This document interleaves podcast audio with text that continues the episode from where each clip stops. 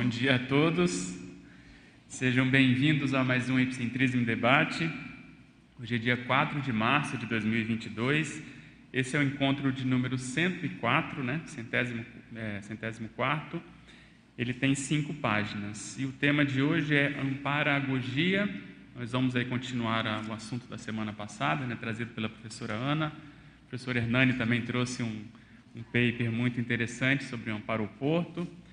Então, parece que os amparadores querem trazer esse assunto para a gente, talvez, melhorar a comunicação com eles, né? Então, pessoal, antes de a gente começar, eu queria lembrar a todos do princípio da descrença, né? A gente aqui no Epicentrismo Debate traz ideias novas, muitas experiências pessoais, então é sempre bom a gente lembrar para ninguém acreditar em nada, ter isso aqui tudo como condição de hipótese, de tentativa, ver se faz sentido, tentar aplicar isso na prática, porque o papel aceita tudo, né? A gente pode estar aqui falando, o ideal é a própria pessoa experimentar essas ideias. Nesse, nesse paper aqui, eu procurei trazer uma conexão, estabelecer uma conexão entre o processo do amparo, né, dos amparadores e da Proexis, que é uma conexão óbvia, né, que a gente sabe, mas às vezes, talvez a gente não estabeleça muitas conexões assim durante o, o processo da, da ProEx. Então, essas intervenções, essas conexões, esses contatos com os amparadores ao longo da ProEx. Né? Isso pode ser feito de modo mais indireto ou mais ostensivo, mais explícito, que é o que a gente está tentando chamar atenção aqui.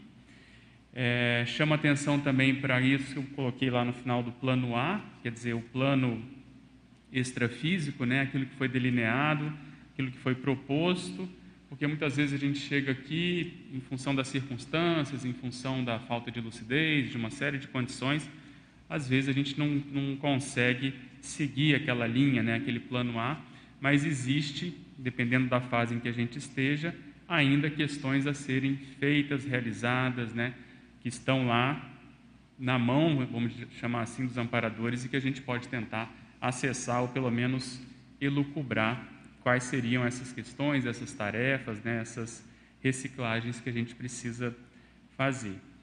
Então é isso. Aqui eu vou ler a definição para a gente é, mais ou menos falar a mesma língua, né, saber do que, que eu estou falando, principalmente para quem não leu ainda o paper. Então, a amparagogia da interdimensiologia é a condução, direção e orientação evolutiva de consins e consciexes, notadamente intermissivistas, empreendida pela equipe de amparadores extrafísicos sobre a tutela, sob a tutela do evoluciólogo, visando a formação de neoassistentes técnicos, cabendo à consim parapsíquica saber manter-se predisposta, lúcida e crítica quanto a tais intervenções providenciais durante a vida humana, é o que eu estou chamando de para-atualizações proexológicas. Aqui na sinonimologia, chamar atenção aí para o último, a parapsicagogia equipexológica.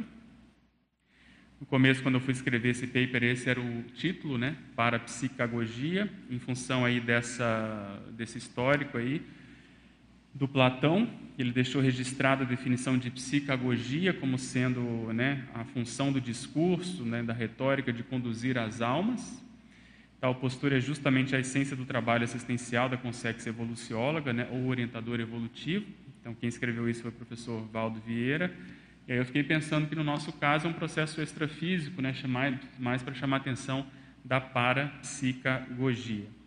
Agora, eu pergunto para vocês por que, que eu não deixei esse título, né? Se alguém tiver aí alguma ideia, quiser debater, por que, que eu troquei para amparagogia, depois a gente pode debater também. É, e aí eu chamo atenção para a questão da ProEx, né, a inter-relação com a, com a ProEx, esses quatro vertentes aí essenciais, de um modo bem sintético, né? Questão mais egocármica, duplocármica, grupocármica e policármica. Então a gente vai atuando nessas diferentes vertentes aí, em cada uma tem várias camadas de interpretação. E aí no final dessa página 1 tem essas questões, que é, vamos dizer assim, uma das essências desse paper. A gente pode se perguntar, né, em termos quantitativos, quer dizer, o que, que a gente já fez em termos de dedicação de tempo, de produção, de assunção de, de, de lideranças, etc. E qualitativos também, quer dizer, processo mais sub, é, subjacente, né? sub, vamos dizer assim, é, mais introspectivo, mais é, que a gente não consegue quantificar, que às vezes a pessoa ficou pouco tempo naquela tarefa, mas aquilo foi muito importante, né? É, em termos de recins, assunções e tarefas, em qual distância nós estaríamos do plano extrafísico original. Então, aí tem que considerar muitas variáveis, a questão do tempo, né, a questão da, da qualidade dessas atividades assumidas. É, e depois, qual vem sendo a minha receptividade, receptividade e adesão às orientações extrafísicas recebidas antes, lá na intermissão, e principalmente durante a existência atual. Então, a ideia é o quanto que a gente está predisposto a, essa, a essas atualizações. Né? Aí, na página seguinte, eu cito aqui cinco oportunidades em que a gente estabelece um contato mais ostensivo com os amparadores né, ao longo do voluntariado, a questão da INVEX, que isso é muito ostensivo, né, muito óbvio, a TENEPS, o epicentrismo e a escrita né, das, das GESCONs. E aí vem dois parágrafos que eu considero talvez aí os mais essenciais nessa, nessa questão, que é para a gente tentar ver quando que os amparadores às vezes estabelecem uma conexão mais direta, não é aquela só de sustentação, de apoio ou de função de um trabalho que a gente esteja fazendo, é quando eles vêm e colocam o dedo na sua proex, né, no seu caso, na sua condição. Então, a ideia é a gente fazer uma avaliação para isso, foi isso que eu me dei conta e que eu coloco na, na casuística, porque eu estava fazendo esse inventário, né, desde lá dos 30 anos de voluntariado, com a comemoração da, da proposição pública da INVEX no ano passado, eu comecei a fazer esse, esse levantamento de modo mais assim detalhado, de modo mais é, preciso, vamos chamar assim. E aí eu me deparei com essa fala do professor Valdo, né, que ele falou um dia que eu consegui, que eu soube deixar-se ser levado pelos amparadores.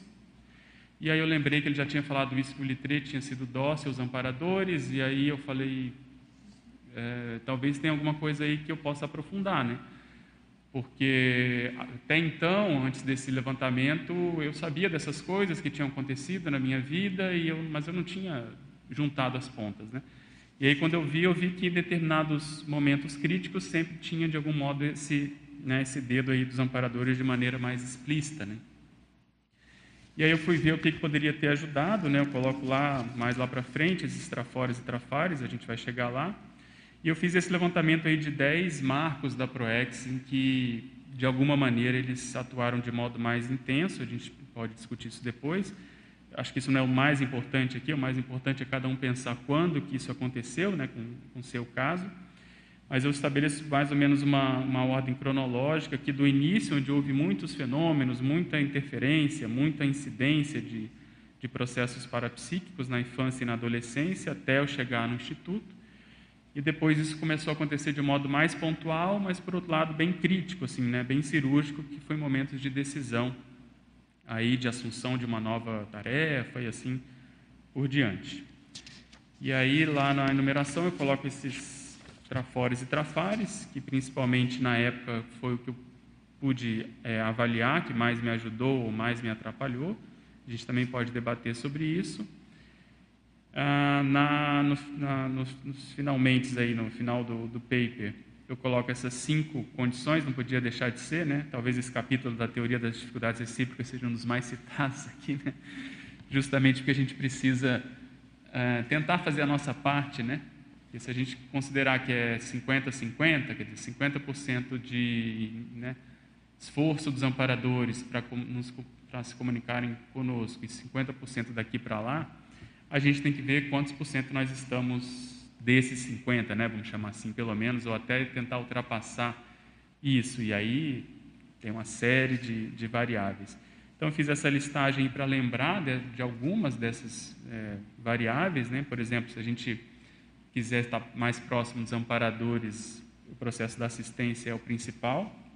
E eu sei que essas intervenções aí que eu falei antes, dessas 10 pelo menos, aí, tem mais do que 10 aí, instas, Obviamente, isso aconteceram porque eu estava inserido num contexto né, assistencial, contexto voluntariado, principalmente.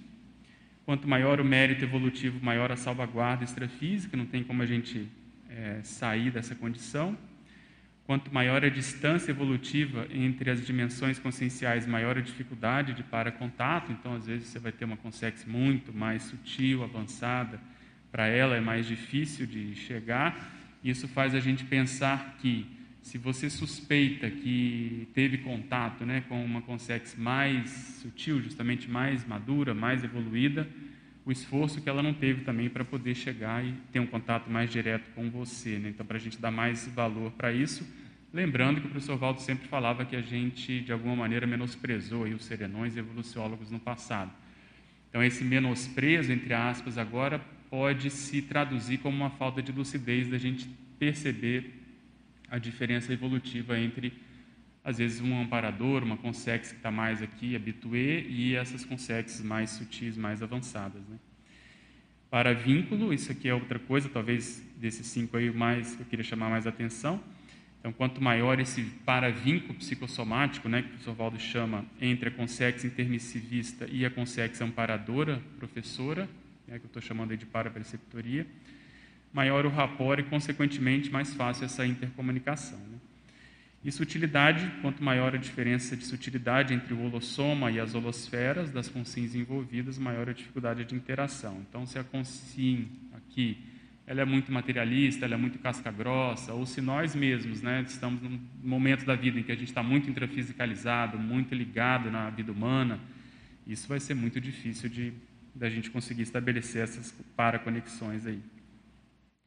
E aí eu proponho essa técnica, né, para quem quer melhorar a paraconexão com os amparadores, pensar e de modo teórico e prático nesses dez conceitos, né? A amizade intermissiva, então quem são os amigos que a gente deixou lá e que de alguma maneira estão é, encarregados ou estão preocupados com a nossa atuação proexológica aqui, estão tentando nos ajudar, estão nos ajudando.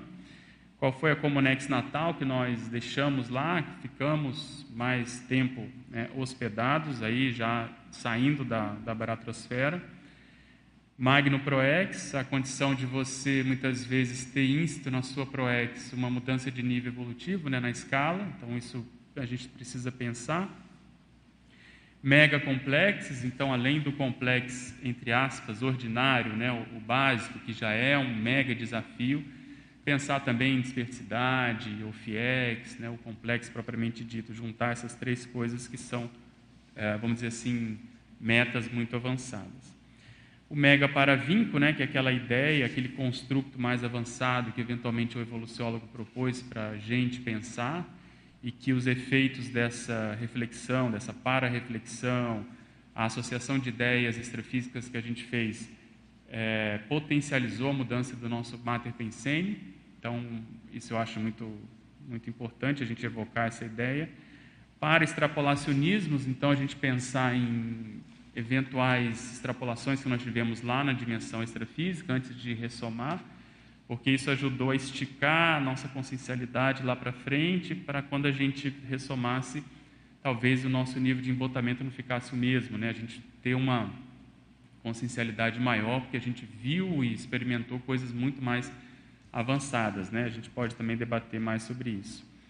Para identidade, aqui eu não estou chamando a atenção da para identidade extra necessariamente, mas como que a gente se manifesta extrafisicamente. Então, quando a gente sai do corpo com lucidez, muitas vezes a gente percebe que há um gap muito grande entre a nossa manifestação intrafísica e a nossa manifestação extrafísica, apesar de ser a mesma coisa, mesma pessoa, mesma consciência, só está em dimensões diferentes não é a mesma coisa. Então, existe, pela recuperação de cons, né, pelo processo da memória, uma manifestação diferente, uma convivência diferente, né, as consciências te tratam diferente. Então, se a gente evocar o modo como nós éramos na dimensão extrafísica, na condição de consciex, talvez a gente consiga reduzir esse gap, porque aqui a gente é muito condicionado aos processos humanos, mesológicos, né, da sociedade de uma maneira geral. Então, pensar nisso eu acho que ajuda. Outra coisa, o paramater pensênico é derivado disso, quer dizer, como é que a gente se manifestava na dimensão extrafísica, principalmente durante o curso intermissivo e após o curso intermissivo, você já não é nem aquela.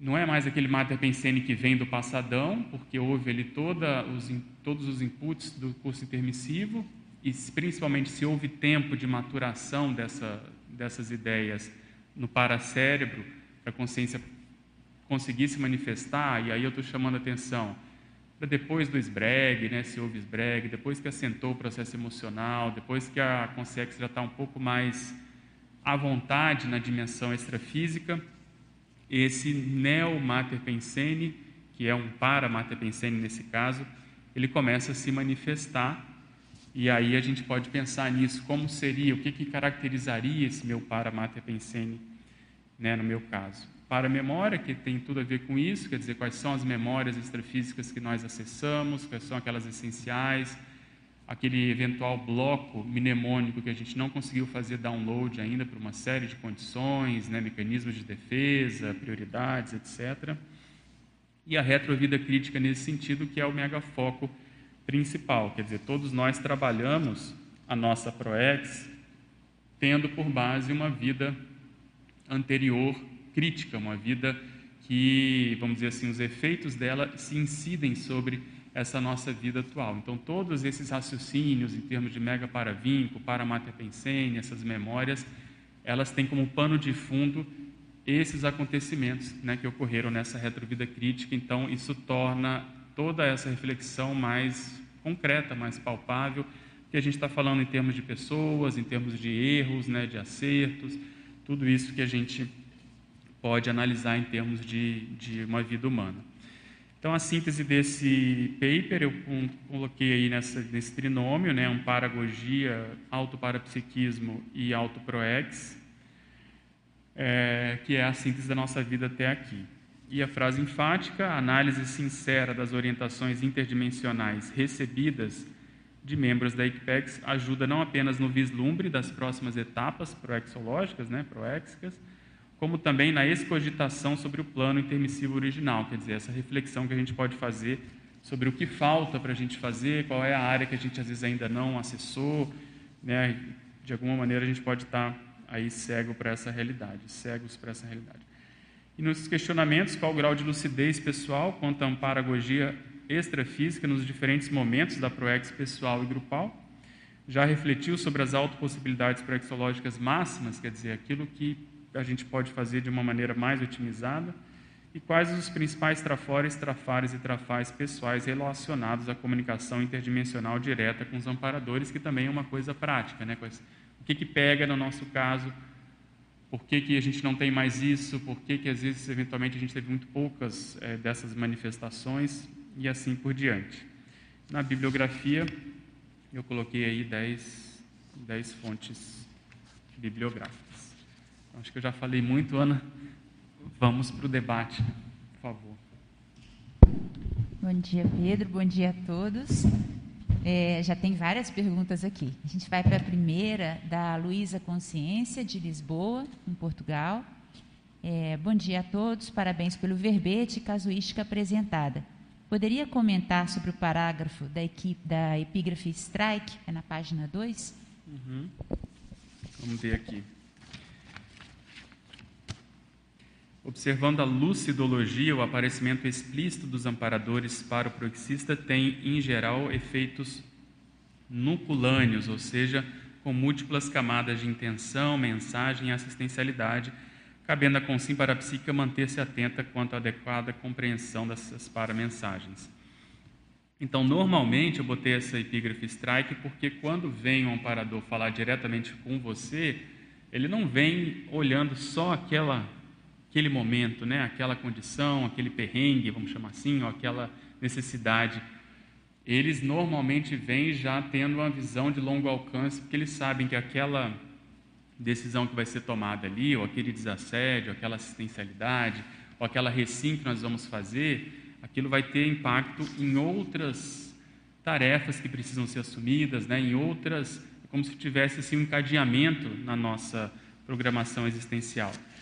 Então, vou te dar um exemplo pessoal. Né? Eu, na minha, no início do meu voluntariado, eu jamais, sinceramente, teria a noção de tudo que aconteceu depois, no meu caso, por exemplo, assumir epicentrismo, né, a própria desperticidade, a questão de retrovida, porque eu, eu era um voluntário e era muito, vamos dizer assim, bicho do mato, né, muito tímido, sei lá, introspectivo, muito na minha, e com todas as ajudas, recins, intra e extrafísicas, né, de professores mais experientes, de amparadores, é que isso foi acontecendo.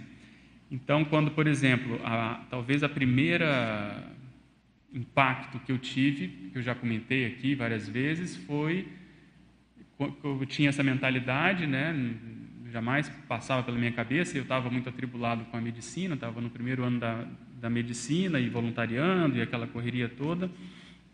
Quando eu saí do corpo, né, fiquei à direita do meu corpo assim, olhei, não tinha nada, de repente eu sinto uma presença extrafísica, de uma, uma paradora se plasmou assim, com metade da, só do, do psicossoma aparente, com um sorriso calmo para mim e perguntou: Você já se colocou na posição, você já se viu na posição de coordenador da unidade, alguma coisa assim? Já se viu nessa condição? E eu achei aquilo muito estranho. Eu falei: Não, já, Jamais. Ela deu um sorriso, saiu e eu voltei para o corpo. Isso foi numa quinta-feira, no sábado. A coordenadora da unidade na época que me ajudou demais, eu era o braço direito dela. Ela, sem eu saber de nada, sem ninguém saber, ela disse que teve um problema, se despediu, tal, e saiu e me indicou para ser coordenador da, da unidade. Então, aquilo eu aceitei numa boa, porque eu já tinha pensado nisso pelo menos dois dias, né? E eu pensei que isso ia acontecer em uns cinco anos, né? Vou me preparar aqui depois da medicina e tal, quem sabe um dia. Então, sei lá, em dois, três dias isso isso aconteceu. Então, se não fosse essa intervenção, o impacto seria muito maior. Eu não sei se eu aceitaria, eu acharia que eu não ia ter condições, enfim, sei lá como é que eu ia é, reagir. Então, veja, na cabeça talvez dessa amparadora, ela já, teria, já tinha essa noção, né, eventual de uma é, do que, que eu precisaria fazer depois, né, o que, que viria em termos de tarefas. Não era só aquela tarefa ali, aquela coordenação da unidade. Então, eu era novo, estava na medicina, não tinha experiência nenhuma, coordenando gente mais velha. Brasília sempre foi muito difícil em termos de, de tudo, né, de público, etc., voluntários e tal. Então, essa visão que eu estou chamando a atenção, eles, é, eles, sempre ajudam em momentos críticos e, e, não é só aquela condição. Quer dizer, a gente passando por aquela primeira reciclagem, a gente está abrindo caminho para outras é, tarefas, né, para outras possibilidades mais avançadas. Então é isso, desconfie, eu sempre falo isso, né, se algum amparador apareceu diretamente para você, sem sombra de dúvida, não tem é, não é sonho lúcido, não é projeção semiconsciente, você está bem tranquilo, isso aconteceu, reflita por mais tempo, porque além daquela mensagem óbvia, tem mais coisas subjacentes, né? Pois não, Mary Lux. É, bom dia a todos. Bom dia. É, obrigado, professor Pedro, e gratidão por trazer tantas casuísticas aí importantes é, a gente tem um hábito de falar, né? Nossa, seu PEIP está rico de experiência, está milionário, né? Muita experiência que, que é, é, é ótimo, é gostoso e nos ajuda muito. A minha primeira pergunta, Pedro, vai ali na, na casuística que você fala da retrovidas, onde você fala que você foi doce, que o professor disse que foi doce a atuação da Equipex de Zéfiro e aonde originou é, todo o seu inventariograma, né? Compartilha isso conosco, como é que foi. A gente conhece um pouco a história, mas para quem não sabe ainda a respeito. Você está falando na página 2, né? É, retrovidas ali. É, porque quando esse assunto de retrovidas veio à tona, né, no meu caso, aí, o professor Valdo numa conversa ele falou o nome do Littré e eu já tinha escutado esse nome, eu já conhecia um, um, anatomista francês, aí eu fui pesquisar, mas não era esse, era o outro, né, o, o, lexicógrafo. E aí comecei a pesquisar bastante, e uns, ele falou para pesquisar um ano, depois de uns uh, três meses, ele mais ou menos uh, indicou que, que realmente a coisa era por aí, e aí, depois de uns seis meses, ele, ele já começou a me chamar e falar para todo mundo né, dessa, dessa condição. E aí, uma das primeiras perguntas que surgiram, não, não só minhas, mas na, na mini tertúlia, na, quando esse assunto vinha à tona, era o fato dessa reta personalidade do Littré não ter nenhum nível de parapsiquismo explícito, né? Pelo contrário, ele era materialista, positivista, ele defendia a ciência, E aí o professor Valdo sempre comentava essa condição, que ele era muito fácil trabalhar com ele em termos de, de parapsiquismo. Né? E aí até citou uma consex especificamente que tinha mais é, entrada com, com o Litré. E aí isso eu nunca esqueci, porque é uma maneira da gente avaliar o parapsiquismo de modo indireto, tá certo? Porque o parapsiquismo a gente está habituado aqui aos fenômenos, né? a, a defesa explícita, e se você é aberto aos amparadores e, e, entre aspas, dócil, como ele falou, você às vezes tem mais chance de fazer menos besteira, ou é mais, uh, vamos dizer assim, predisposto a ter ideias, né?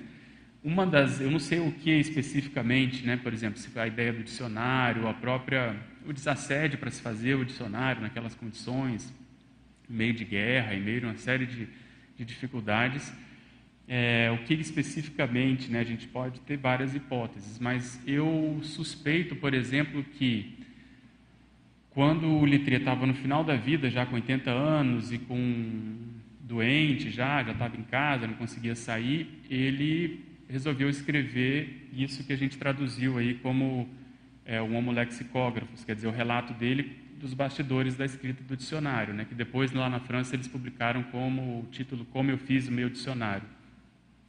E o Littré chamou isso de, de conversa íntima, de confidência. É uma confissão que ele estava fazendo ali dos bastidores da escrita do dicionário.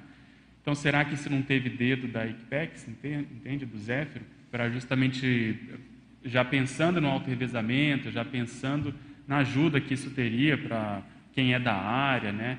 na ajuda que isso teria em termos históricos, né? do relato que ele deixa.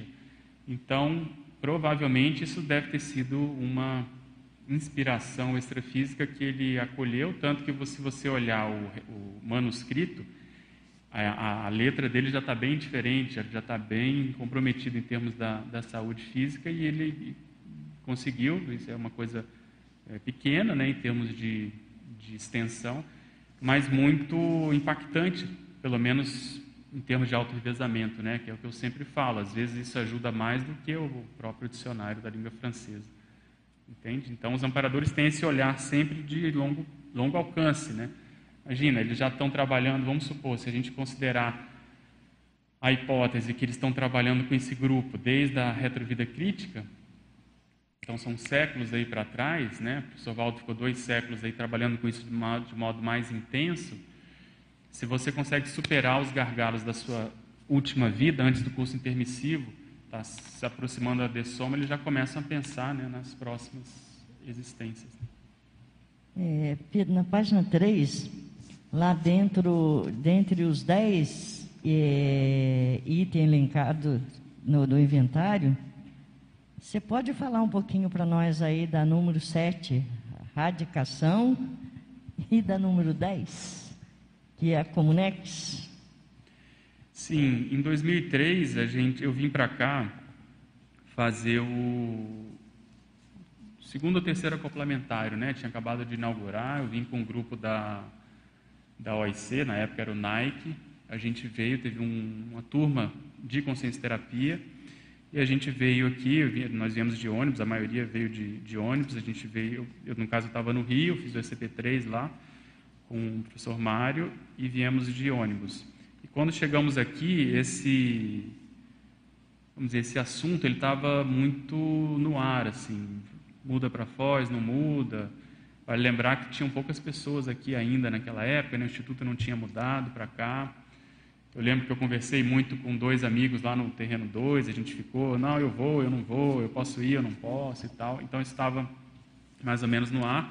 Eu tive aquela experiência que eu já contei aqui no complementário, né, daquela vamos dizer assim, aquele vexame que eu acho, né, que justamente por ter várias experiências parapsíquicas, você chega num, num laboratório que é para você testar esse processo, para você ver a sua manifestação, e o meu nível de trava ali, o meu nível de, vamos dizer, um certo embotamento me chamou muita atenção, né? ninguém percebeu nada, mas eu vi que tinha algumas coisas, principalmente do ponto de vista emocional, né, travando isso, e aí eu resolvi mudar muita coisa na minha vida, uma dessas coisas foi exatamente essa vinda para Foz, só que eu estava no meio da residência médica lá, né? no meio não, estava no, no, no, último ano da residência, não podia vir. Então aquilo ficou no ar, aquilo ficou vou, não vou, espero a residência, não espero, etc. E aí um dia eu estava na, na TENEPS, eu tinha decidido me separar também nessa época, né? Fiz, a gente fez a separação, estava no meio desse, desse processo todo, poeira levantada, a professora Ana ali coadjuvante dos, dos acontecimentos, é, ajudou bastante lá a acalmar as coisas. Mas aí eu estava nessa, nessa condição, a gente, eu, eu já tinha começado a TENEPS, tinha ali menos de um ano de TENEPS, acho que eu já contei isso aqui também. E aí eu estou na TENEPS, e aí de repente eu começo a, a perceber uma, uma fila de, de gente de branco entrando assim, formando um círculo assim, né? E eu, na minha cabeça, aquilo eles iam trazer, eu sabia que era gente mais equilibrada, né? Para mim, eles iam trazer alguma, alguém para ser atendido, né? E eu estou vendo aquele campo se formar, eu percebi que tinha gente atrás de mim também, formou tipo um círculo. E aí, daqui a pouco, eu ia esperando aquela expectativa e tal, vendo quem que vai ser atendido, quem que vai ser assistido, quem que eles vão trazer, qual é a Consex, qual é o Holopensene, qual é a demanda. Daí, depois de um certo tempo, eu percebi que o assistido era eu, né? É, caiu a ficha assim, eu falei, putz. E aí, quando eu comecei a realizar que a encrenca era comigo, né? Vamos chamar assim, que o problema era eu, que ali o foco era eu. Aí se destacou um, um dos amparadores lá, um, um homem, chegou perto de mim aqui e falou, aí falou algumas, algumas palavras lá para eu poder refletir, mas era nesse sentido, e aí, você vai você vai mudar ou não vai? O que você decidir, a gente vai, a gente respeita, a gente está tá com você, mas essa decisão precisa ser feita, mais ou menos assim. Né? E aí eu falei, não, tá tudo certo, vou, vou, decidir, vou só terminar a residência para não sair no meio, né? E vou, aquilo ali sacramentou para mim. E eu estava em treinamento para ser consciência terapeuta no Rio, então eu ia para lá quinzenalmente. E o, o, o Nike todo era, era no Rio. Quando acabou essa, essa TENEPS, eu comecei a notar aquela condição toda, já né, pensar o que, que eu ia fazer de modo prático. Eu liguei a luz da TENEPS, tocou o telefone, era o professor Nário do Rio, nunca tinha me ligado, não tinha as intimidades todas, não conhecia muito ele. Ele falando: Olha, você está lá no curso de formação, quero te falar que a gente decidiu aqui mudar para Foz do Iguaçu, então a gente vai fazer essa transição nesse ano, etc. Foi assim, para mim foi muito rico essa essa experiência em função dessas concomitâncias, né, dessas sincronicidades. E aí foi, aí a gente veio fazer a jornada de saúde em setembro, exatamente foi quando nasceu a OEC, não é isso? É, em setembro de 2003, foi quando houve a fusão IPC e IPC, então teve uma festa grande aqui em Foz do Iguaçu e a gente já estava com essa, com essa decisão tomada. Então foi mais ou menos essa aí a, a questão da, da mudança, da radicação nesse processo todo. Teve o meu, a minha relação com a Cristiane também foi ao longo dessa, dessa condição. A gente ficou junto justamente em setembro, a gente começou a conversar antes, mas ficamos juntos em, em setembro pela primeira vez. Então você vê que houve uma reordenação, e não só minha, né? vários é, casais, várias lideranças da CCCI nesse ano, de alguma maneira foram afetadas por mudanças intra e extrafísicas, né? por essa mudança de planos. E aí em 2004 o Instituto veio para cá, e aí a coisa começou. Então, foi mais ou menos nesse sentido. Então você vê, eu tinha tudo para ficar em Brasília em princípio, né? já era voluntário, já tinha uma carreira médica lá tinha muitas possibilidades na minha profissão, inclusive no próprio instituto, poderia continuar lá, né? Mas aí eh, houve essa, essa modificação e você vê, talvez se eu não tivesse tomado essa decisão lá atrás, eu não sei como é que seria todo o restante da, da minha prática, seria diferente, não seria necessariamente pior, mas eu não sei como é que seria, entende? A minha proximidade aqui com o professor Valdo depois, essa condição do próprio Litré, enfim, não dá para a gente falar, mas eu vejo que foi importante para dar um outro, porque eu estava insatisfeito com a minha própria manifestação, como eu disse antes. Você tem muitos aportes para psíquicos, muito investimento, você está rendendo, de certo modo, né? não que eu tivesse ali na, na sombra e água fresca, mas em termos de prioridade, de otimização, às vezes a gente se, se acomoda, se engana, se, entende? Sem querer, necessariamente, você vai para um lado mais fácil. Né? Entende? Então é isso que, que, que eu mais trouxe desse aprendizado. A gente tem que sempre ficar de olho se a gente não está acomodando. Assim, né? Ah, mas você não vai falar outra para nós da Comunex, Pedro? É da Comunex? Você quer? Ah. Essa aqui também já contei, né? Tem um. Mas é gostoso ouvir tem você falar. Gostoso é ótimo. É ótimo. Não, essa aqui foi. Eu já fiz um paper e já fiz um verbete também de para amizade raríssima, né? E, e acho que para reencontro memorável. Quem quiser ir se aprofundar. Mas foi no contexto de Inclusive aqui tem um erro, aqui não é 8 de julho, é 8 de setembro aqui na, nessa data aqui. É, o contexto todo foi, a gente estava numa semana muito crítica, né, como eu falo, que no dia 1 de setembro a gente fez o diagnóstico lá né, do câncer de mama da, da Cris, agora já está tratado, já está curado, já está bem mais tranquilo, mas foi um, um baque, isso foi numa terça-feira, Aí no sábado eu vim aqui, já estava marcado antes, né, para defender o centésimo verbete. Então a gente estava de uma modo assim, numa gangorra emocional, porque né, o impacto da, da, da, notícia, aquela condição toda, ninguém espera, pandemia e tal. No sábado, domingo, quando foi de segunda para terça, que era do dia 6 para o dia 7, que era feriado, na verdade do dia 7 para o dia 8, nós teríamos uma, a primeira consulta com a oncologista e foi nessa final da madrugada, cinco, cinco e pouco da manhã. Eu já contei, estava numa, numa experiência projetiva na baratrosfera, e aí eu voltei para o corpo, porque lá eles começaram a me perseguir, porque eu fui fazer uma pergunta para eles, para saber onde é que eu estava. E quando eu voltei para o corpo, eu percebi que tinha alguém com a mão na minha cabeça, né? E eu achei que era, que era essas consex, então eu já comecei a ver o que eu ia fazer. E aí, no que eu saio do corpo para ver quem estava, Estava essa amparadora fora de série. Eu saí assim para minha. Eu estou deitado como se eu estivesse aqui assim, então eu saí para lá e ela estava mais ou menos para cá, assim, como se estivesse na altura da minha cabeça. E aí, quando eu saí, eu olhei, eu comecei a ter várias rememorações de quem era, de quem ela era, e comecei a falar o nome dela, que eu lembrava, que eu lembrava dessa Comunex, que eu lembrava, enfim, uma série de, de conexões e paraconexões, de muitas, muitos comportamentos que eu tenho na, nessa vida atual. Eu vejo que é muito em função desse vínculo que eu tive com ela, do jeito dela fazer assistência. Lembrei muito dos meus amigos de medicina que chamavam atenção para essas condições. Muitos lamentaram o fato de eu não fazer clínica médica justamente por isso, por ter uma, de alguma maneira, uma facilidade de contato com os pacientes, e eu vi que isso veio dessa, dessa condição. Enfim, e por aí vai, a condição da, da memória, dos holopensenes que ela trabalha. Eu chamei a atenção nesses três holopensenes, processo de memória, processo de para-universalismo lá, da condição dos, dos extraterrestres, e por aí vai. Então foi assim, para mim foi uma das coisas mais acachapantes, eu vi que ela é muito, se ela não é evolucióloga, ela é muito próxima desse Holopensene, entende? E que e eu, assim, ela, ela falou muito pouco nessa, nessa condição, eu fiz algumas perguntas, ela deu algumas sugestões ali muito, muito breves, mas no final, quando ela viu que eu recuperei, que eu voltei a ser quem eu era naquela, naquela manifestação, porque ela plasmou praticamente o Holopensene dessa Comunex lá no escritório, isso me ajudou a lembrar dessas coisas. Quando.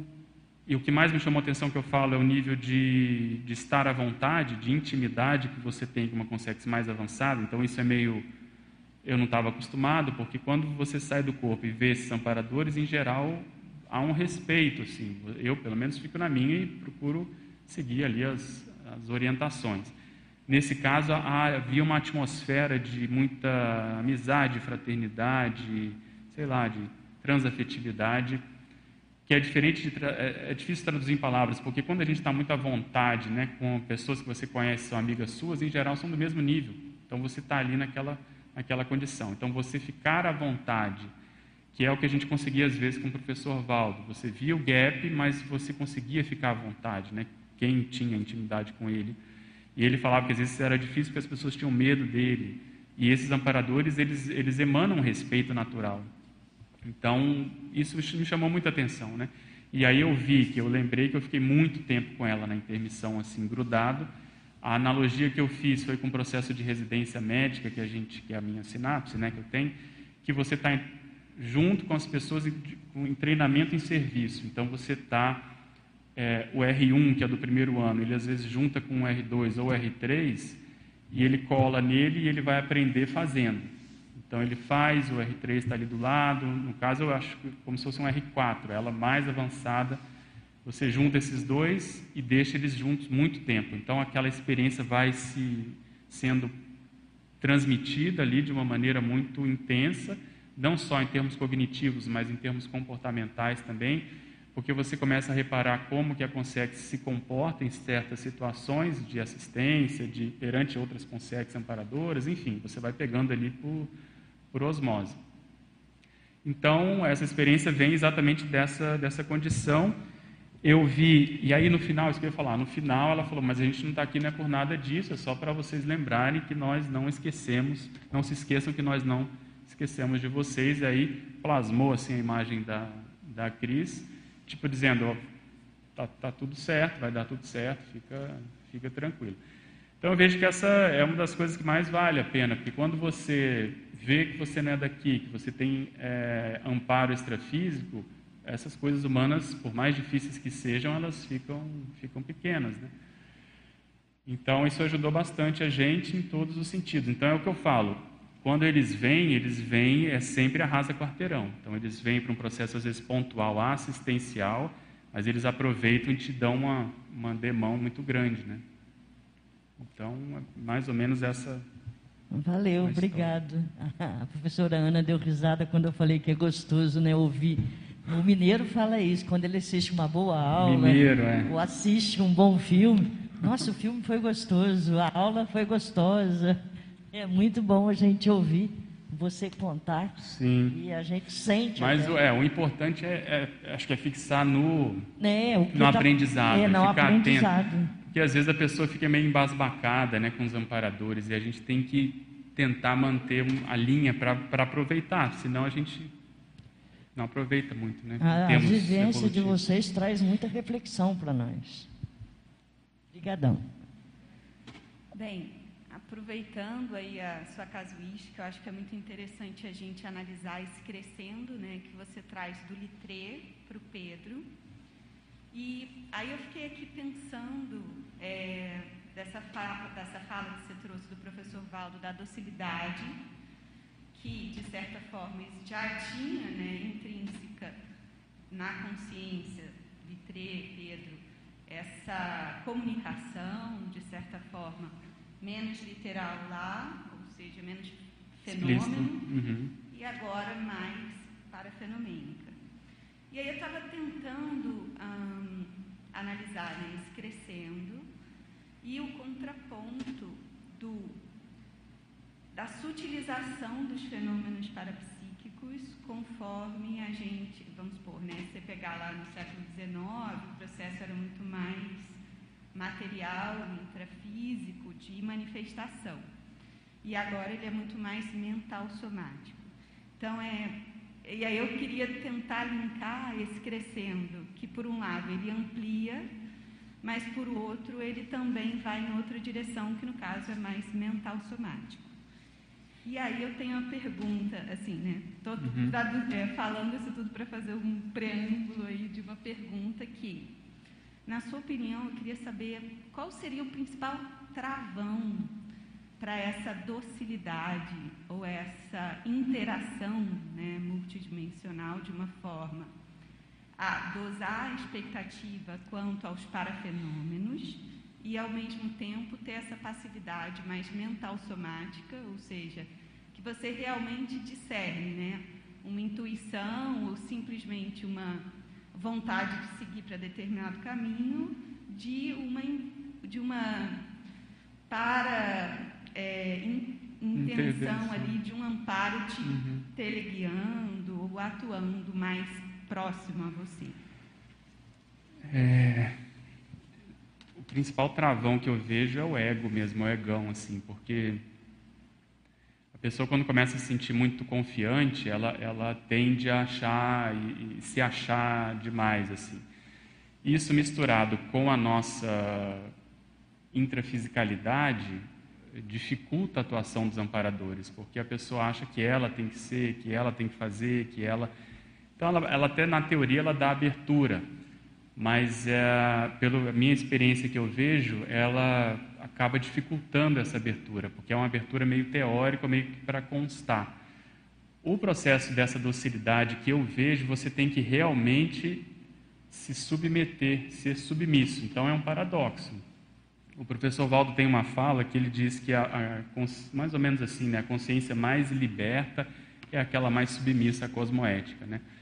Então, seguindo essa linha de raciocínio, eu vejo que se não há uma predisposição de você de fato se submeter, de você tirar todas as suas os seus apriorismos para ver o que que o que que vem, é mais difícil, não que não aconteça, mas eu acho que é mais difícil. Então, na TENEPS é um exemplo claro. Quer dizer, às vezes a pessoa não consegue se entregar, manter ali o raciocínio, mas ela se entregar completamente para os amparadores fazerem o que eles quiserem, porque começa a, a espocar vários mecanismos de defesa, desde a ridicularia até a condição de medo, né, até a condição de não, eu sou dono do meu corpo. Isso, é, consciente ou inconscientemente, isso acaba é, acontecendo. Então, você de fato se anular é uma fala forte, né? Porque as pessoas acham que nós temos que ter a maior autonomia do cosmos, né? E é fato.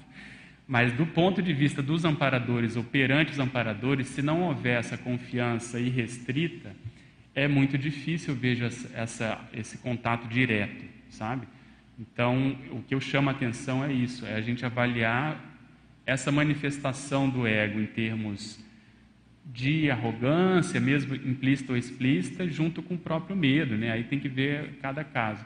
Mas eu vejo que esse é o segredo. Então você vai para uma manifestação parapsíquica explícita, o que eu tento fazer é essa praticamente essa autoanulação para você não deixar os seus apriorismos, as suas tendências, por mais que tenha experiência, isso vem no segundo momento. E aí eles vêm e aí você vê qual é a música que está tocando, entre aspas, qual é o tom, o que, que vai ser feito. Entende? Porque senão a gente já está acostumado com, sei lá, com rock. Aí eles, para a gente captar uma música clássica, não, não vai rolar, né? Então você tem que tentar se anular nesse sentido de você ficar o mais uh, available, né? o mais disponível, o mais entregue possível.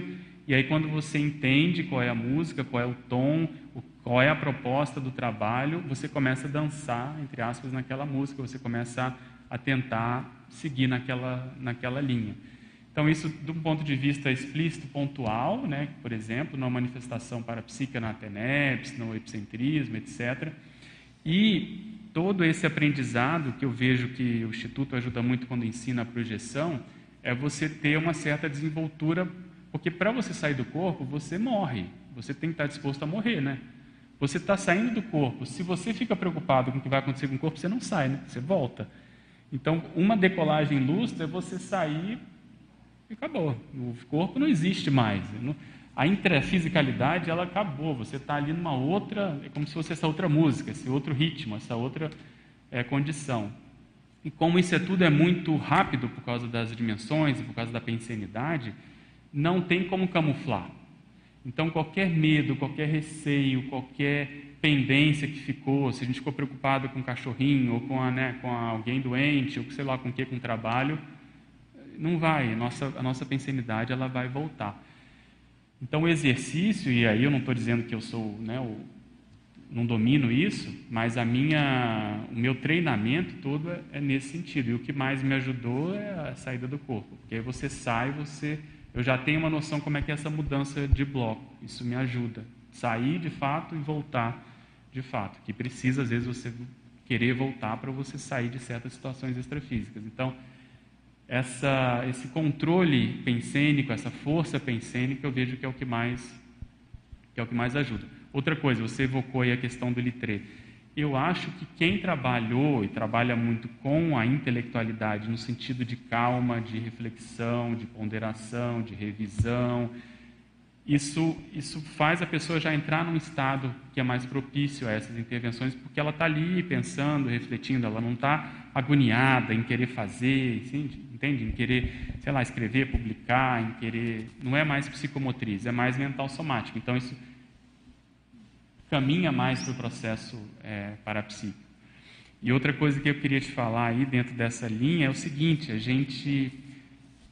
Não é que a gente vai uh, a gente vai indo para um processo mais mental somático, mas eu, eu faria abordagens em termos parapsíquicos propriamente ditos. Então, o que eu procuro na minha manifestação é ter uma manifestação parapsíquica mais inteiriça, não só mental somática, é o que precisar, entende? Então, porque senão a gente fica achando que o mental soma é o ideal e é, e há uma tendência da gente às vezes menosprezar ou diminuir os fenômenos mais, entre aspas, menos evoluídos.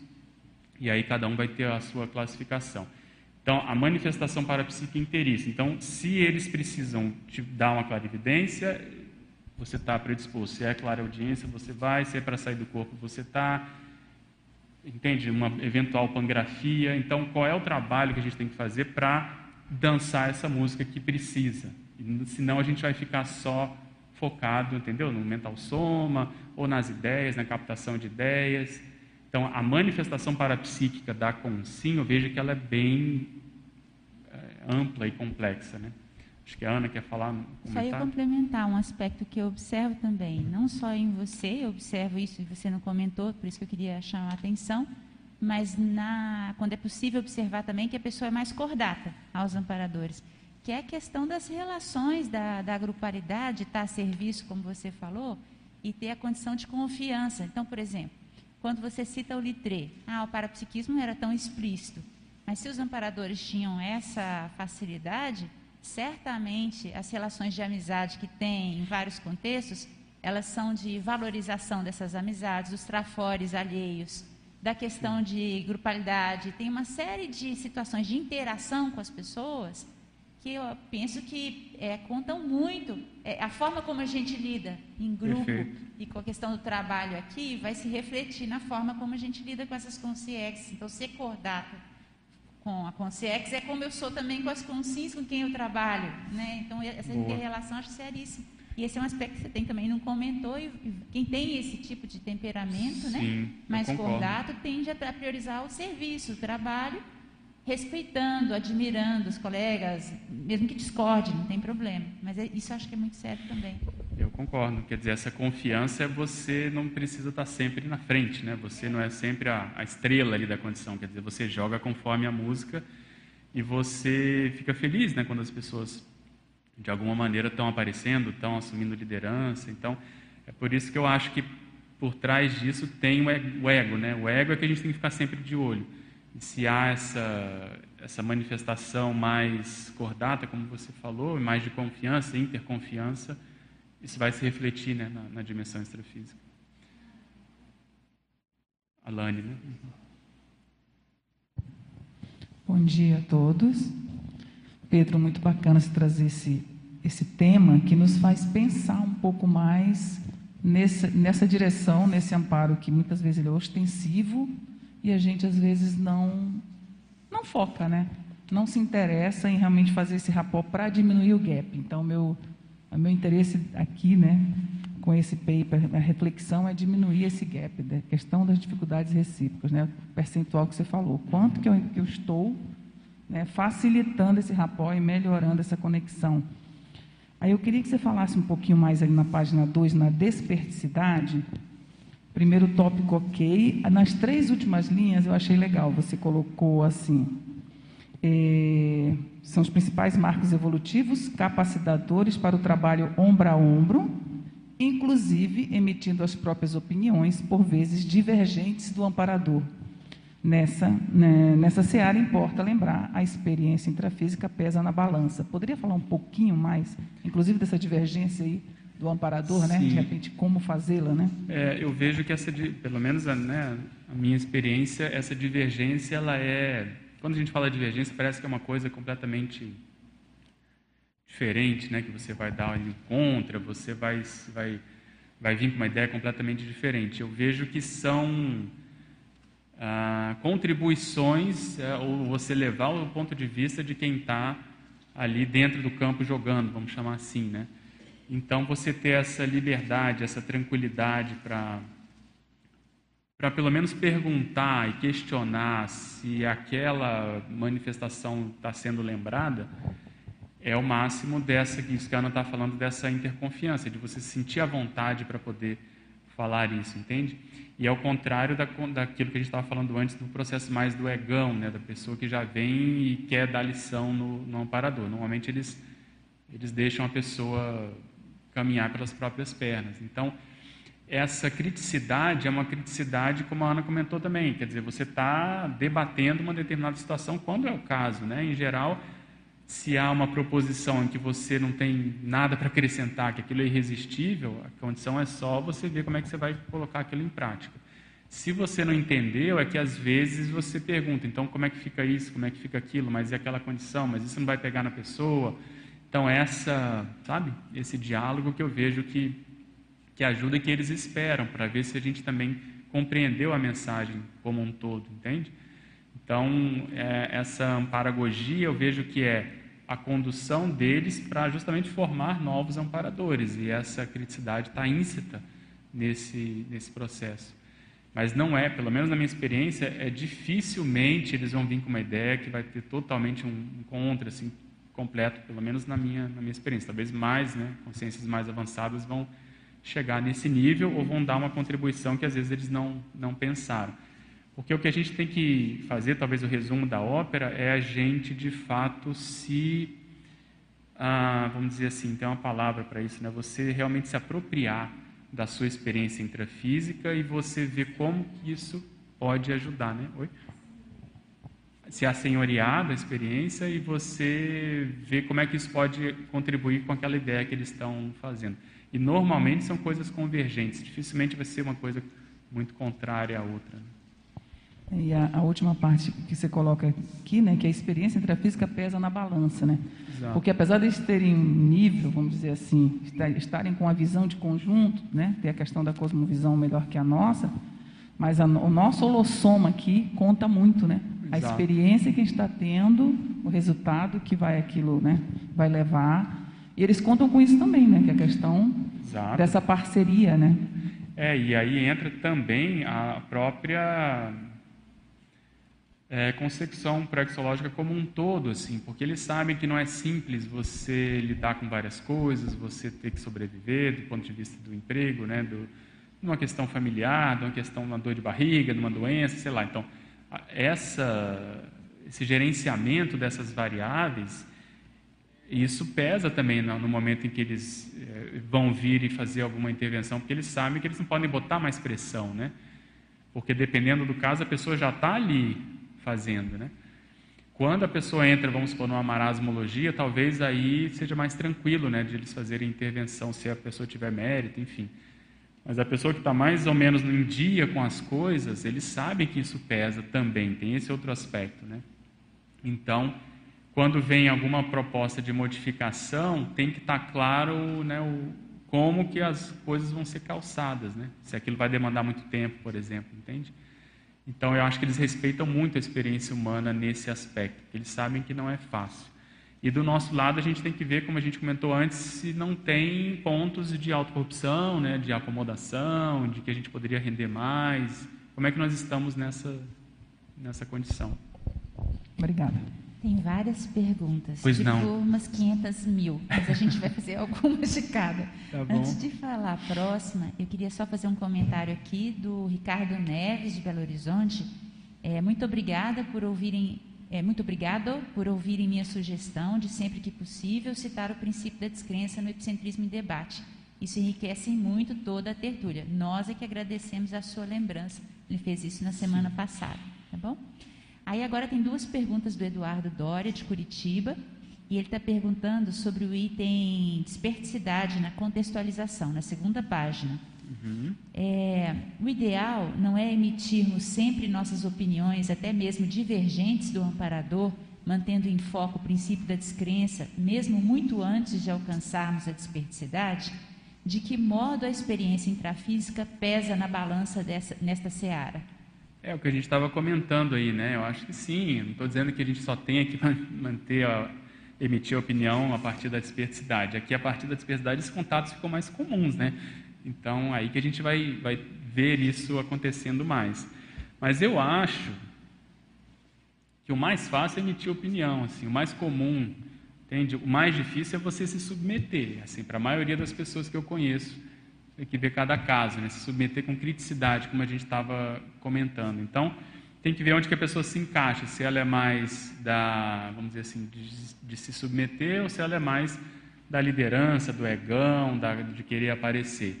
Porque nessas, nesses anos de experiência que a gente tem aí convivendo com outras, outros colegas, outras pessoas, a gente vê esses dois polos, né? vamos colocar assim, nessa, nesse degradê aí tem de tudo.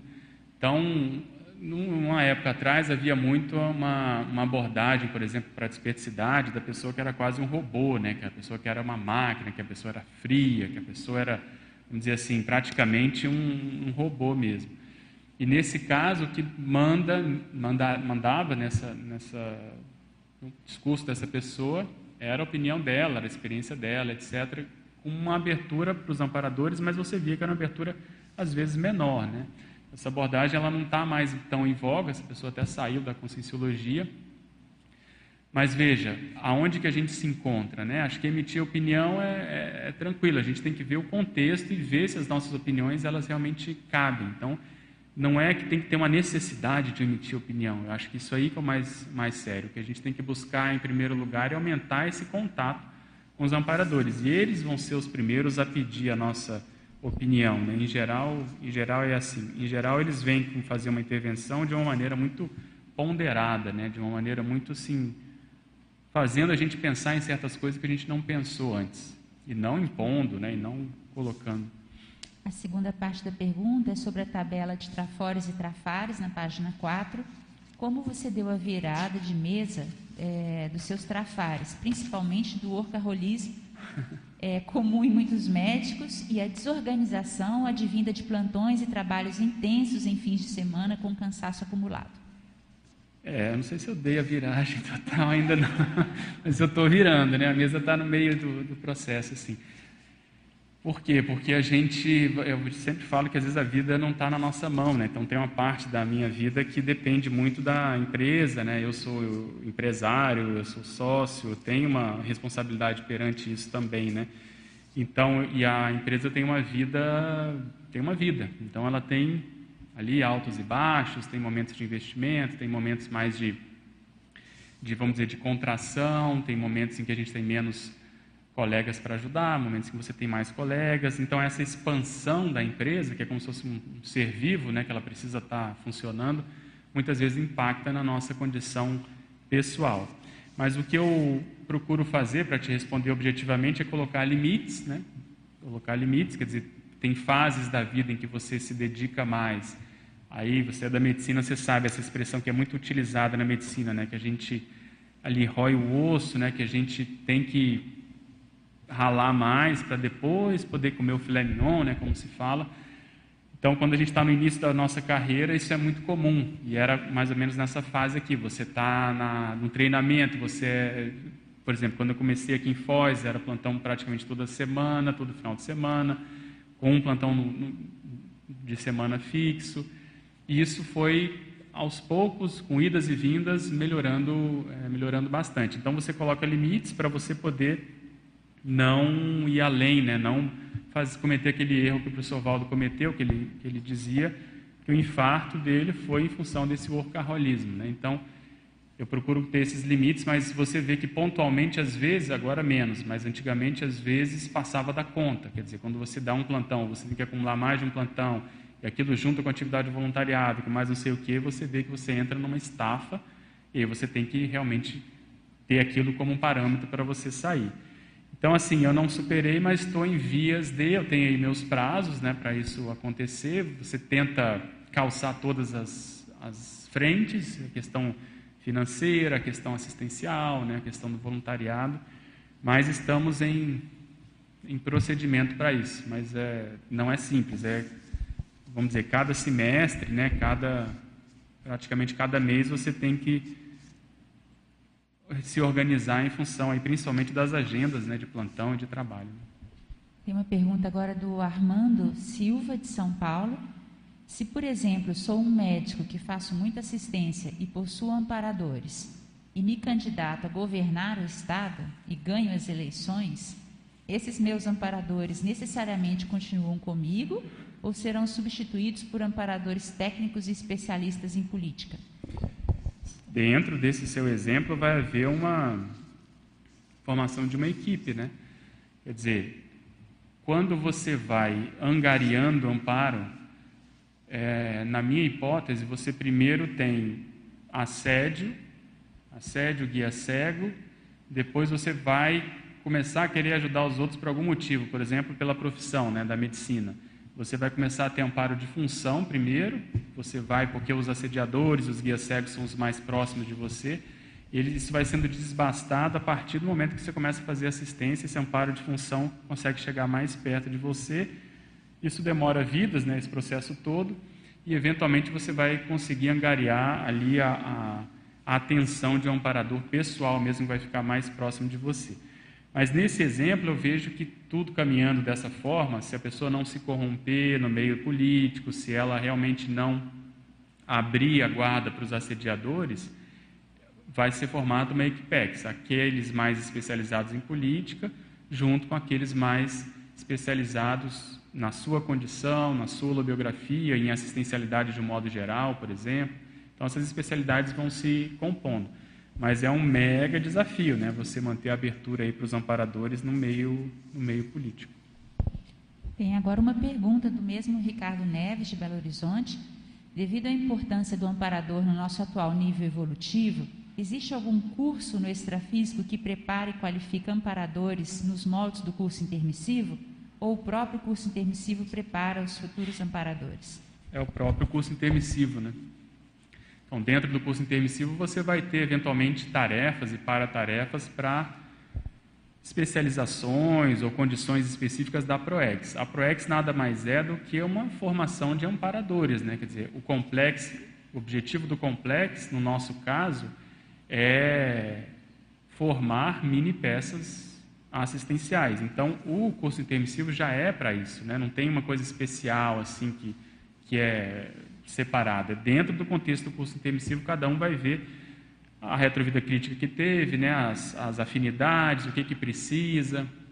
Vai muitas vezes passar um período com uma, uma incubadora, como se fosse uma incubadora proexológica, quer dizer, você vai fazer atividades extrafísicas como se estivesse no intrafísico fazendo dentro da sua profissão, para você já ir se especializando, pegando as sinapses e parasinapses. Então é por isso que eu emprestei esse termo da amparagogia porque é a condução dos amparadores para formar neo-amparadores, né? Então, acho que é, é, praticamente isso. Não é um contexto egocármico, né? De eu fazer a minha proex, ter o meu complexo e, e ficar bem. Não, é para você fazer tudo isso para você ser uma mini peça, né? E a mini peça é, é a síntese daquilo que a gente estava comentando antes de você ser é, dócil, porém crítico, né? Você ser cordato, porém lúcido para aquilo que está tá acontecendo, né? Ao contrário do processo religioso, que é uma coisa resignada, né? Genuflexa, que não questiona, que é proibido questionar e pensar. É, é o contrário disso. Né? Pergunta agora da Nilza, é, Nilza Schmidt. Que dicas, que dicas nos dá para a melhora da lucidez com o objetivo de acessarmos tarefas nas quais o amparo conta conosco na execução. Repete o comecinho, por favor. Que dicas nos dá uhum. para melhoria, melhora da lucidez, com o objetivo de acessarmos tarefas nas quais Sim. o amparador conta conosco para executar. Né? É, não tem muita novidade. Eu vejo, pelo menos no meu caso, eu nunca me importei muito com esse contato, para ser bem sincero. E quanto menos eu me importo, mais eu tenho esse, esse contato.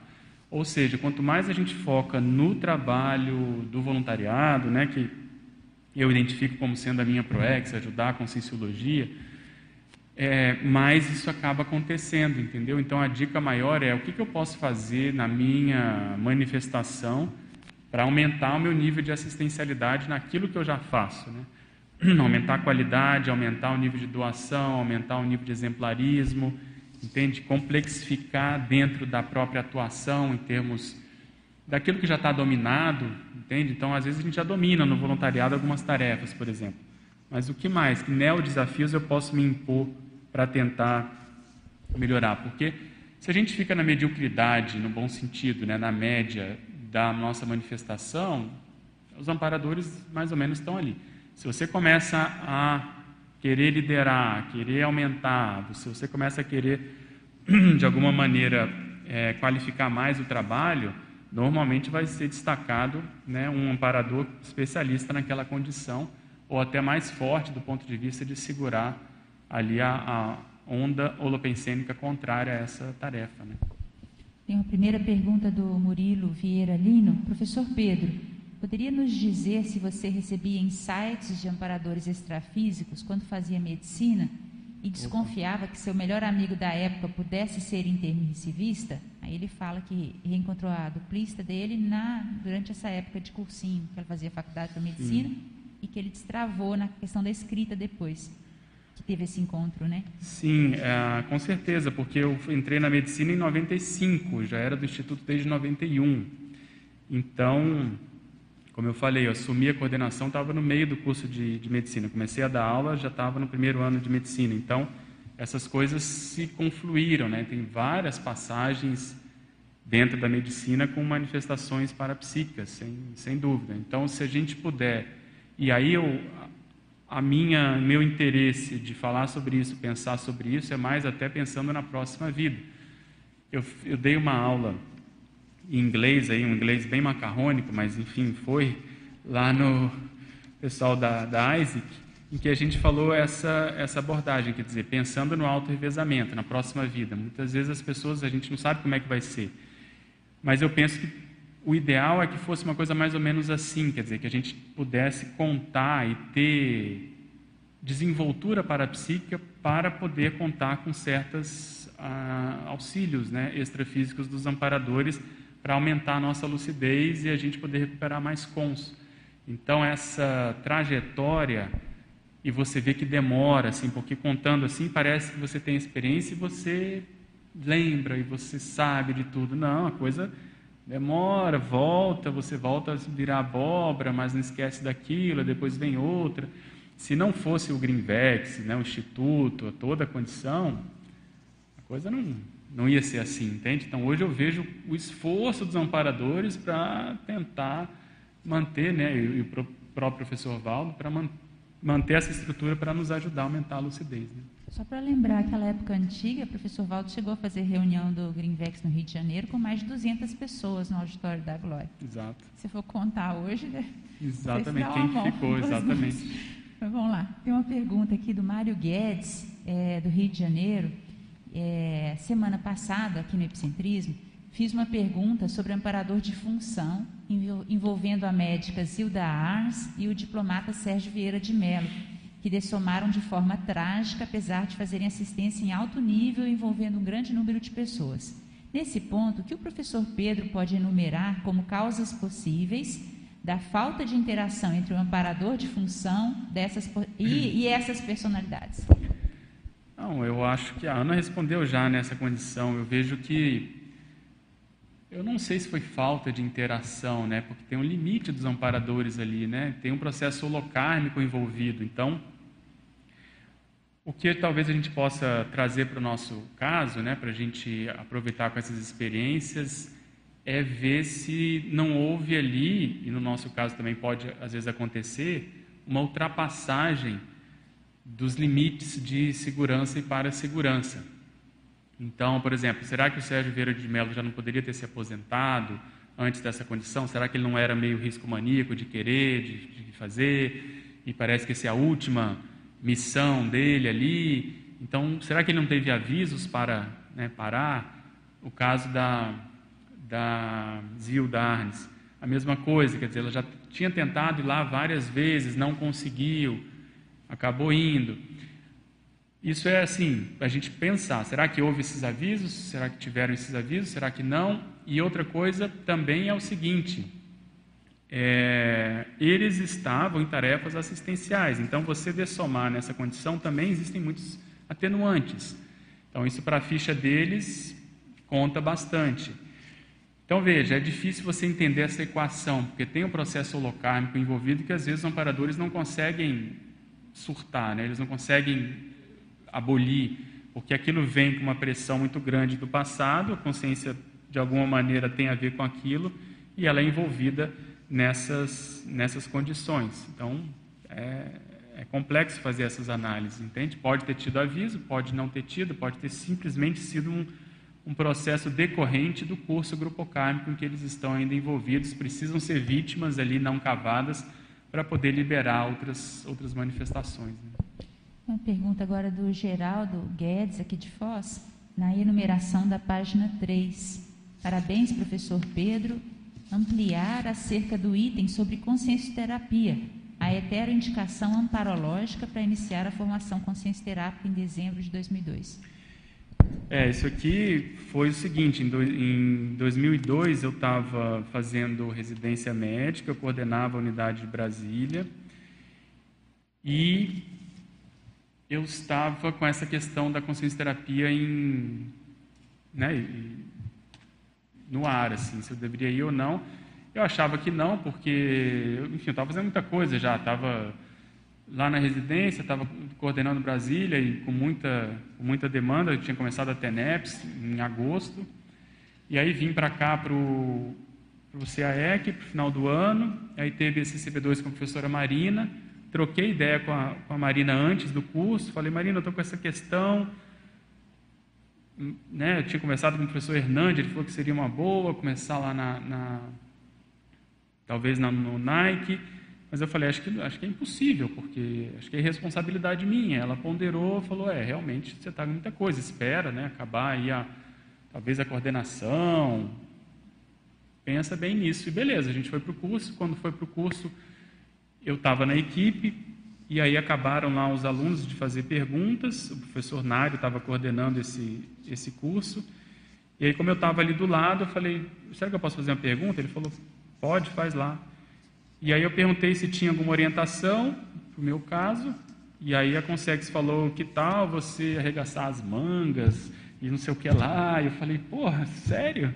E deu mó, mó, é, mó espalho assim, e aí eu falei, mas vocês estão falando que é para eu ir para fazer a formação da consciência terapia? Ela falou, já deveria ter ido há algum tempo, não sei o que lá, só, só passa fora assim. E aí eu saí de lá, né, no, no, próprio final de semana ali fiz entrevista com, com os coordenadores da época, o Nário e a, na época era a professora Tânia, e ia começar uma turma de formação no ano, que, no ano seguinte, só que eu tinha que passar pelos atendimentos. Então eu fui fazer esses atendimentos em, justamente em dezembro. Esse curso foi no comecinho de dezembro, dia, sei lá, dia 5 mais ou menos. E eu passei dezembro praticamente no Rio fazendo essas, esses atendimentos que eu precisava ter alta, né? Se eu não tivesse alta, eu não ia pegar a turma, tudo bem. Mas acabei tendo, e aí tem uns fenômenos envolvidos nessa, nessa condição. E fiz a minha formação lá até, fiquei lá até 2005, quando outros fenômenos me trouxeram mais para o CAEC aqui. Tem uma pergunta agora de Betim, Minas Gerais, do Marcelo Ottoni. Em momentos dramáticos, como no caso de pandemias e guerras, igual ao que estamos vivendo, existem planos envolvendo serenões, evoluciólogos e amparadores, dado a necessidade do momento presente? É uma pergunta, se existem esses planos. O professor Pedro poderia comentar sobre o que pode ser feito e o que é feito por esses agentes durante esse período? É, isso tudo está sob controle, né? Isso tem uma previsibilidade, né, do ponto de vista extrafísico dessas coisas que podem ocorrer. É, não necessariamente eu penso que eles saibam exatamente tudo que vai ocorrer, mas está dentro de um, de um planejamento de possibilidades, né? Isso tudo está mais ou menos previsto dentro da Reubex como sendo efeitos colaterais possíveis e prováveis, como foram aí a Primeira e a Segunda Guerra. Né? Então, o que a gente pode fazer? Eu vejo que é tentar ajudar da melhor forma possível que você se sinta comprometido. Né? Então, se faz TENEPS, eu vejo que a TENEPS é a melhor maneira possível para você se colocar à disposição e, eventualmente, ser tirado do corpo para ir em determinadas situações fazer assistência, ou são trazidas com sexo para serem atendidas na sua TENEPS, mas não deixar isso pegar o lado emocional, o lado ideológico, eu vejo que há muita loucura nessa, nessa condição, inclusive na nossa própria comunidade, gente embarcando por esse, por esse viés ideológico de uma maneira totalmente sem discernimento, na minha modesta opinião. Né? Então, o quanto que aquilo mexe com o seu lado emocional, porque esses amparadores são técnicos, né? eles são bem calmos e frios e e com discernimento, não entra nenhum viés desse tipo de querer convencer os outros, de querer defender não sei o quê. A coisa é bem tranquila, apesar do, do caos, apesar do drama, apesar dessas situações. Então, a mini peça tem que saber ali qual é o seu métier, né? Então, não põe em banca quem não tem competência. Eu vejo que é você, dentro do seu contexto, ver o que você pode fazer da melhor forma possível, se você está mais ajudando do que atrapalhando eu acho que já está sendo de bom tamanho. Agora. Bom dia a todos, parabéns, professor Pedro. Obrigado.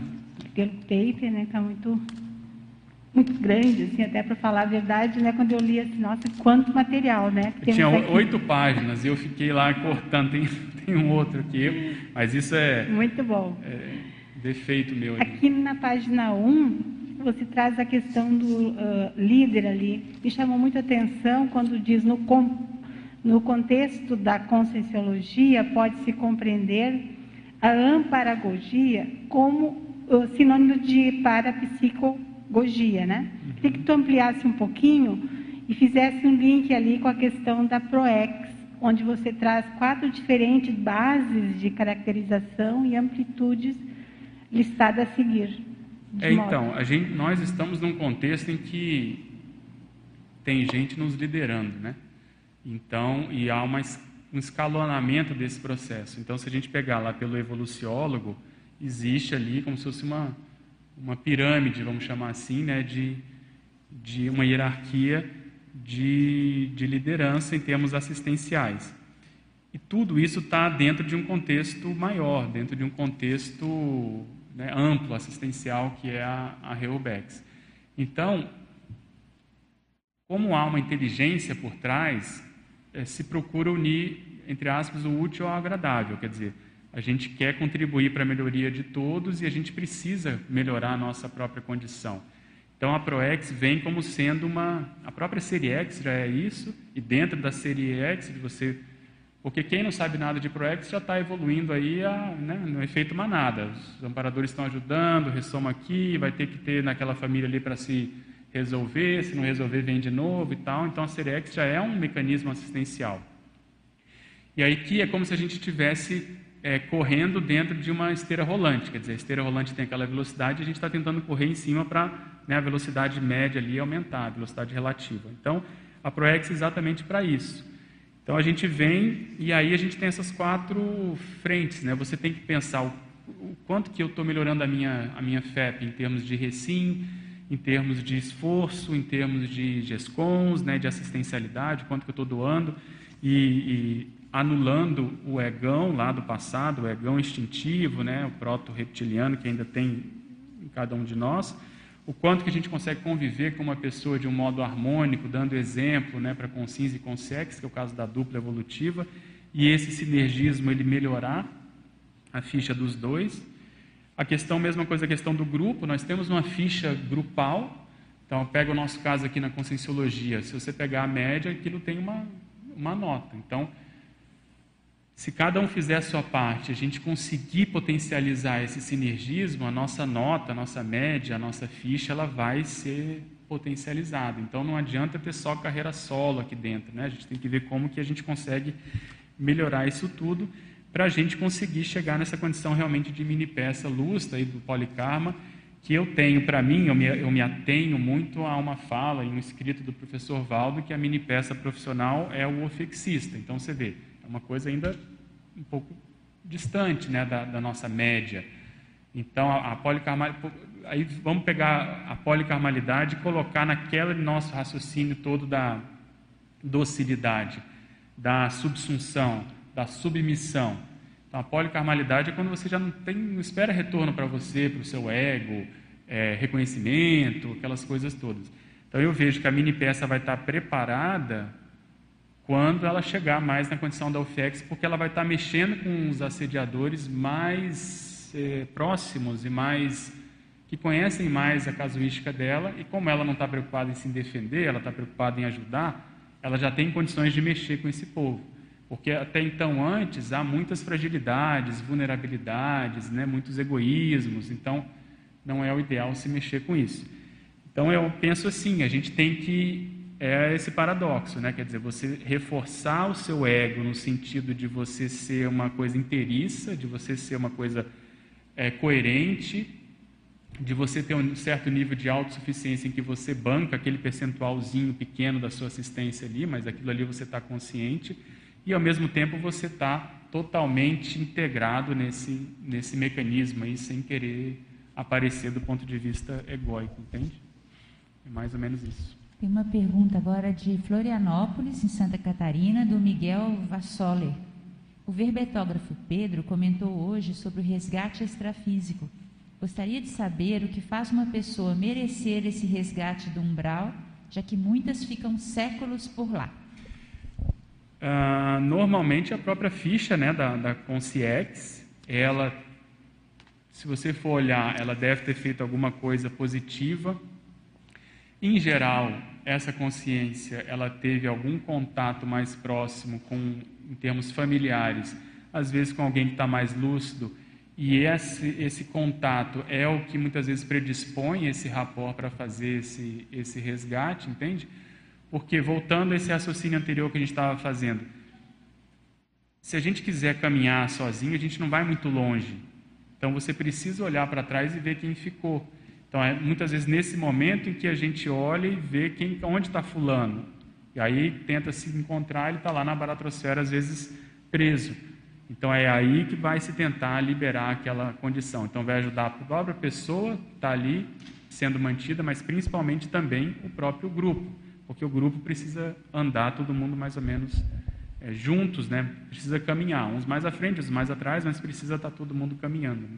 Então, acho que o mérito vem muito das relações do passado mesmo em termos de família. Né? Às vezes foi uma mãe que a pessoa teve lá atrás e, e, esse amparador é grato a ela e ele quer saber onde ela está e ele vai lá e resgata ela. Agora tem uma pergunta da nossa professora Patrícia Alves, aqui de Foz. É, bom dia, muito rico termos nas sextas-feiras casuísticas dos labicons, dos epicons. Pedro, no meu entendimento, a hipótese de o livro com escrevi o dicionário ser evidência de amparagogia do litré é bastante procedente se considerarmos os zeitgeist da época, principalmente em função das casuísticas do Kardec, que também tinha veio científico, e do Balzac, escritor, ambos sem envolvimento com causas de fenômenos parapsíquicos. Pela minha percepção, para o Zéfiro importava, em termos de vinculação com a descrenciologia, investir nessas personalidades mais incrédulas. Favor comentar. Eu concordo, Patrícia. Uma coisa que caracterizou bem o Littré foi essa descrenciologia, né? essa descrença, esse... ele não admitia nada que ele não pudesse experimentar, mensurar, né? Então você vê ali a base de um processo descrenciológico. Para a conscienciologia, isso é o máximo, quer dizer, você precisa de ter gente crítica nesse sentido, né? Ter menos gente crédulas, eu acho que eu concordo com você, eu vejo todo esse sentido. A gente até comenta lá na Consecutivos, né, que para mexer com essas coisas de vida passada, mais ainda a gente precisa ser, entre aspas, ter sido positivista, né, para a gente tentar não viajar, não embarcar nas viagens da maionese, né? Então precisa ter bem um pé no chão. Então eu concordo com você sim, além do próprio processo lexicológico, né, que a, a conscienciologia como uma nova ciência, uma nova terminologia, também precisa de quanto mais pessoas tiverem noção, know-how, experiência com isso, melhor. Né? O Ricardo Gazzoni, de Porto Alegre, pergunta: O professor Pedro, na época do extrafísico, sabe se, como Emile Littré, atuou como amparador técnico devido aos conhecimentos de medicina, política, filosofia e da escrita, dados seus conhecimentos de idiomas também? Você Littré foi amparador, amparador né? Eu desconfio que sim, porque enfim, tem umas falas do professor Valdo que não, acho que não vem ao caso, mas que me sugerem é, coisas nesse sentido. O fato de ter ficado bastante tempo na intermissão, né, isso também favorece essa condição. O, processo de invexes também, o fato de ter conseguido trabalhar na intermissão para poder se liberar para né, ser inversor, acho que também corrobora nisso. Para te dar um caso prático que eu não tenho certeza, não lembro de nada, mas que pode ter a ver com isso, que me chamou a atenção. Até quem achou foi a, a Cristiane Ferraro, né? Na primeira edição do, do, dicionário Aurélio, que é o grande, foi na época, né, o grande dicionário da língua portuguesa durante muitos anos, eles começam o prefácio citando o Littré, né, e o, o caso lá da geleia do Littré e tal. Então, será que o Littré estava ali? Será que o Littré ajudou? Será que tem alguma relação nesse, nesse sentido ou não, né, em termos de poder ter servido de exemplo para ele ou não? Só foi exemplo mesmo a própria vida do Littré porque eles conheciam a história do Littré, conhecia toda a dificuldade que foi o dicionário né, da língua francesa. Então, coisas assim podem ter tido. A gente sabe também de manifestação parapsíquica, né? tem um livro espírita que tem é, supostas mensagens do, do Littré, então, eventualmente, isso pode ter acontecido.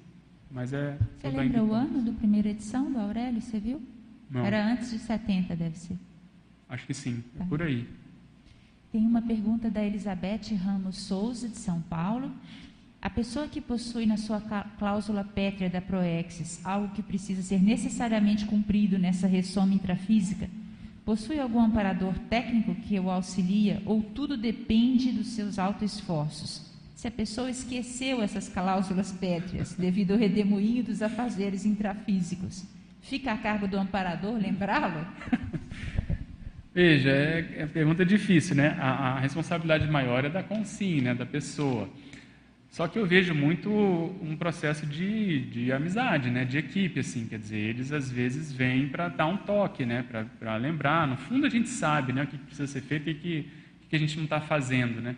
E muitas vezes isso vem justamente dessa, entendeu? Dessa presença, dessa condição. Então, são as duas coisas, né? O amparador pode vir lembrar mas a gente tem que estar predisposto, né? E tem que ver se não tem autocorrupção, né? Isso é uma coisa que eu sempre me pergunto, né? Onde que tem autocorrupção ainda, crassa, né? No meu caso, que a gente precisa reduzir. Tem duas coisas que me ajudam bastante. Uma é a TENEPS, não sei se você faz TENEPS, quer dizer, nos momentos de TENEPS, muitas vezes onde tem uma área que às vezes eu me excedi em alguma coisa, isso aparece na TENEPS, o amparador faz questão de mostrar para eu rever aquela cena, aquela minha manifestação. E na minha adolescência, que eu não fazia TENEPS, que eu nem era do instituto ainda, eu quando estava, eu coloquei isso mais ou menos aí, né? Quando eu estava em alguma situação mais crítica, por exemplo, eu tinha saído com os amigos, a gente estava, quem é de Brasília vai lembrar, a gente estava, vamos supor, no Gilberto Salomão, que era um point lá onde todo mundo ia, tinha vários restaurantes, bares, etc. E aí alguém tinha uma ideia para esticar a noite, para ir para uma festa, não sei aonde, e, e às vezes a gente ia, mas em determinados momentos, quando aquilo acontecia e as pessoas começavam a se animar, eu sentia uma presença assim forte de um homem sério, sério, sério, assim que eu falava, gente, não, não, eu não vou e tal, estou cansado, inventava lá uma desculpa. Então, muitas vezes, os amparadores, eles, ele, isso aconteceu várias vezes, até que no congresso de projeciologia isso se intensificou mais e a história continua. Mas essas manifestações dos amparadores, às vezes, são de modo indireto, de modo mais profilático, de modo a não permitir, ou pelo menos tentar evitar, que certos desvios se concretizem. Né? Entende? Então eu vejo que, tanto do ponto de vista da, vamos dizer assim, da imaturidade, da jovialidade, no início da nossa vida, isso pode acontecer de diversas maneiras, seja em projeção, sonho ou manifestações mais ostensivas, como eu estou comentando, até hoje em dia em condição de TENEPS, de curso de campo, tudo isso pode, eles podem tentar ajudar, mas eu acho que a responsabilidade maior é nossa. Uma pergunta agora de Curitiba, do Tiago Gutierrez. Pode expandir a relação da autocriatividade com a amparagogia? Quais as técnicas para associar a postura de docilidade quanto aos insights com as iniciativas da heurística pessoal?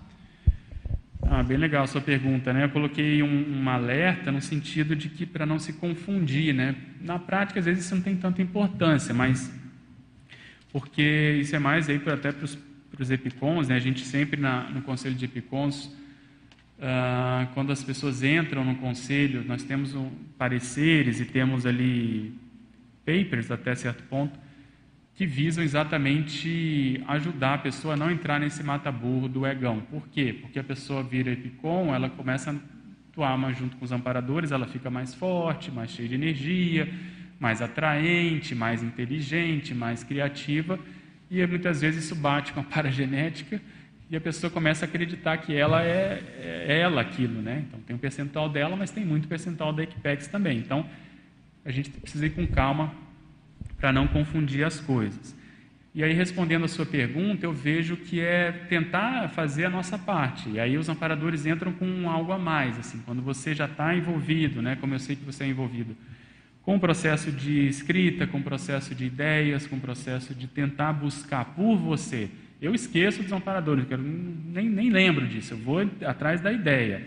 E aí, quando você está na ideia, é que aí depois você percebe esse esse acrescentamento, entende? Esse algo a mais, que aí vem um fenômeno, vem alguma coisa. Mas eu não evoco amparador, eu não faço nada disso. Eu preparo o meu campo com as energias e vou atrás das ideias. Então, eu, quando eu estou focado nas ideias, é que vem esse, esse algo a mais. Então, a dica maior que eu dou é não se preocupar muito com isso, porque eles vêm, eles sabem o melhor momento de entrar. Né?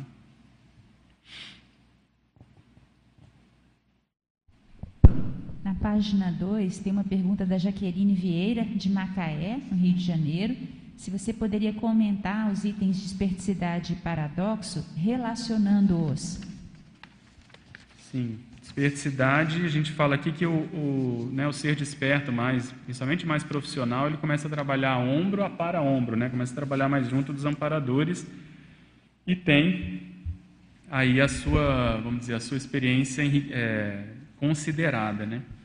E paradoxo, ao longo do périplo evolutivo, quanto maior a autoconfiança parapsíquica, maior é, paradoxalmente, a subsunção pessoal lúcida para a preceptoria. É bem o tema que a gente está comentando, né? Se a gente quer ser teleguiado um dia, e aí tem o teleguiado autocrítico, né? Tem esse, esse adjetivo aí, a gente precisa saber se entrosar com as equipes, tanto do ponto de vista intrafísico, mas principalmente do ponto de vista extrafísico. Então, o que eu procuro fazer é você como eu comentei antes, é você ver é, qual é a, a, música ali, qual é o ritmo, o que, que é. Então, quando eu saía e saio do corpo, eu vejo se tem alguém, eu vejo se tem alguma tarefa, e normalmente, pelo menos a minha experiência, os amparadores sempre foram muito uh, diretos, objetivos, práticos, não tem muito mise-en-scène. Então, é chega, pega, tira e vamos, e vamos trabalhar, entende? Pouquíssimas vezes, como essa última aí que eu comentei, é que teve um ambiente de parar, olhar, analisar, conversar e tal. Então, normalmente tem um objetivo aquela, aquela intervenção. Então você precisa saber se se integrar naquilo, não ser bisbilhoteiro, não ficar questionando, não ter uma curiosidade às vezes mórbida, né, de procurar querer saber mais do que precisa. Então você se integrar nesse processo eu vejo que é, que é o ideal. Né? Uma pergunta agora do Gustavo Amaral. Olá, Pedro. Peço atenção para essa questão que quero discernir. Tenho familiares na maçonaria e parecem agir em trabalho útil, assistencial. Há amparadores ou só guias cegos nessa instituição? Olha, é difícil a gente falar, né? Tem que ver o tipo de instituição, quem está ali, o que está fazendo. Mas, em geral, a visão ainda é curta, né, do ponto de vista extrafísico, multidimensional, do universalismo. Então, deve predominar os guias cegos naquela condição, entende? Pode ter amparador? Eventualmente pode, porque os amparadores às vezes aproveitam ali para fazer a assistência, até na condição de infiltrado, porque sabem que a intenção é boa, que o grupo às vezes é bom, que o holopensene é favorável, mas em geral há um teto nessa manifestação, entende? Então eu iria por aí. Tem agora da frase enfática, o Eduardo Dória perguntou e a Marilux também tem uma pergunta. Aí eu vou ler a do Eduardo Dória, passa a palavra para a Marilux para ela complementar o que ela quiser saber, tá? Então ele fala o seguinte: Professor Pedro, na frase enfática, penúltima e última linha, quais são os seus vislumbres que você já alcançou quanto à escogitação sobre o seu plano intermissivo atual após tantas conquistas? Quais os seus vislumbres que você já uhum. alcançou uhum. quanto à escogitação sobre o seu plano intermissivo atual após tantas conquistas? Aí, se a Marilux quiser acrescentar alguma coisa. Mas eu só queria que falasse no geral a frase enfática. Veja, eu sempre falei isso, né? E, uh, sempre falei o quê? Que eu sempre fui surpreendido na, na minha manifestação com, sei lá, propostas, com condições, além daquilo que eu estava pensando. Então, isso evidencia muitas vezes uma falta de lucidez da minha parte, de, né, de prospectiva porque pensava pequeno, mas por outro lado mostra também que a gente está tá trabalhando e está de alguma maneira aberto a essas, a essas intervenções. Então isso aconteceu no epicentrismo, que era uma condição muito diferente, muito restrita, com, eram pouquíssimos epicons que, que havia. Aconteceu na condição da desperticidade, quando o professor Valdo lançou meu nome aí numa, numa condição, e eu não me via naquela condição e assim por diante. Então, veja, dado esse cenário, a gente começa a, a, pensar o que, que eu preciso me preparar em termos de assunção de outras, de outras atividades. Então, eu, eu tenho essas, essas, esses vislumbres, ah, numa casa assim, muito genérica, generalista. Né? Então, será que eu preciso me preparar para o FIEX? Eu tenho algumas extrapolações de ofiexista, então isso mais ou menos sim, mas eu, por outro lado, eu sei muito da minha realidade hoje que não, não permite ter é, Alfiex. Então, o que, que eu procuro fazer?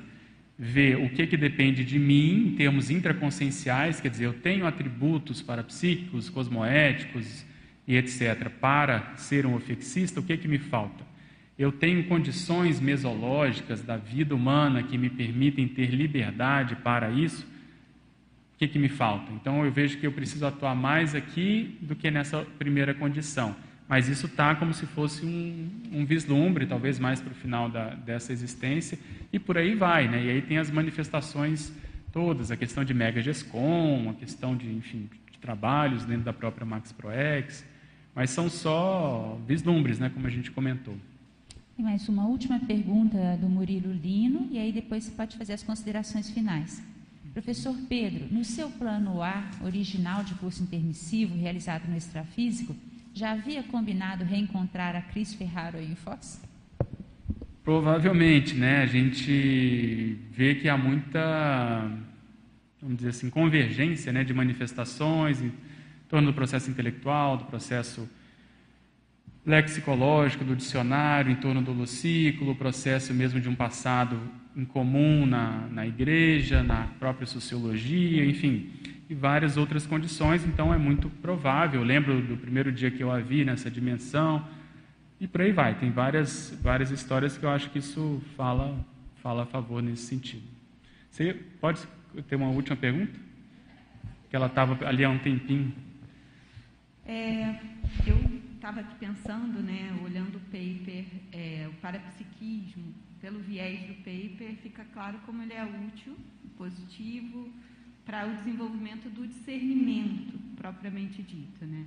Você vai trabalhando, vai tendo experiência, você vai aprendendo a discernir o que é seu, o que é extrafísico, etc. e tal.